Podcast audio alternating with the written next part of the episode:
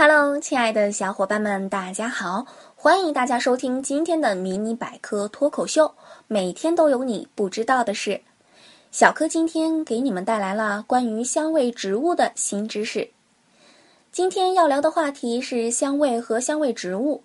提起香味，大家想到的第一个念头是什么呢？是花，是香水，还是精油之类的物品？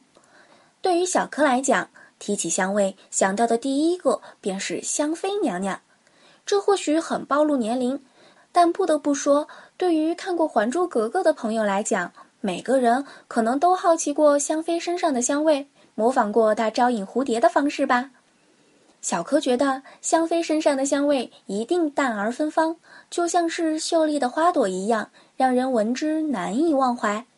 虽然生活中我们基本不可能遇上像香妃一样身有异香的人，但是花朵、植物、香水、香囊却也能让我们感受到一阵芬芳。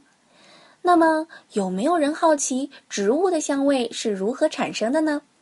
香囊、香水、精油有什么秘密功能吗？为什么人闻到香味会感到开心呢？让小柯来告诉你。咱们先从植物的香味开始说起。植物产生香味的方式多种，比如在香味植物的内部会有专门制造香味的工厂——油细胞。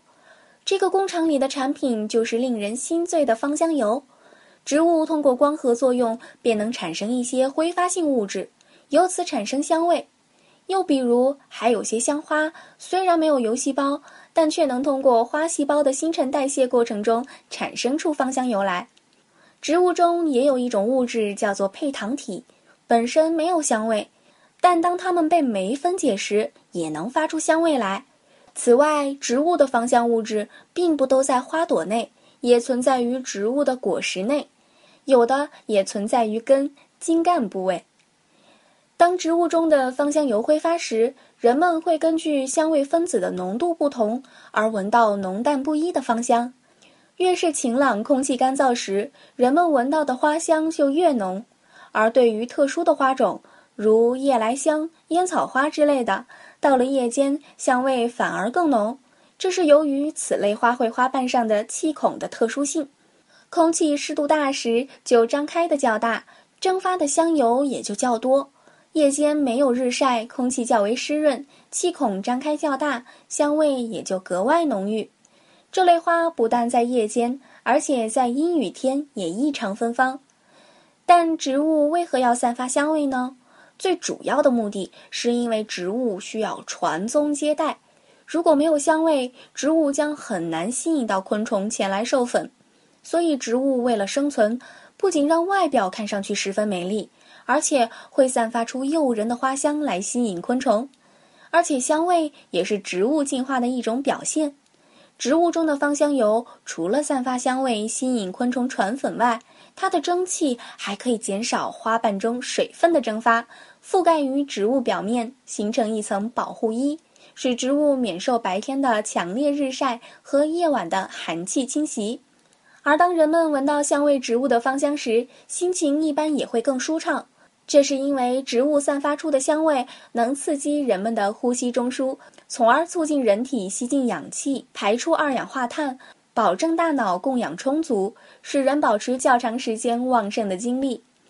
而且，香味信息也能够深刻地留在人的记忆中。如果可以很好的利用香味的嗅觉刺激，人的记忆力将增强。香味植物的香味也被人们多方应用。在我国，香味植物被应用为香囊，不仅可以驱虫，也可以防治病症。比如，我国古代医圣华佗曾用丁香、麝香等制成小巧玲珑的香囊，用来防治肺结核、吐泻等疾病。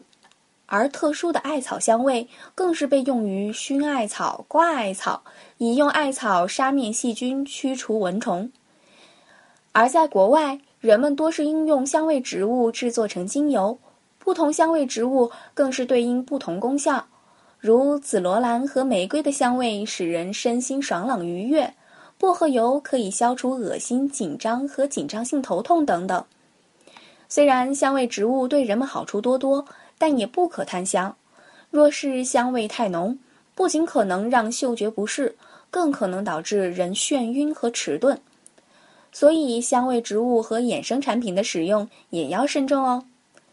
顺带一提，小柯最喜欢的香水是 Six God，有没有和小柯一样的同好呢？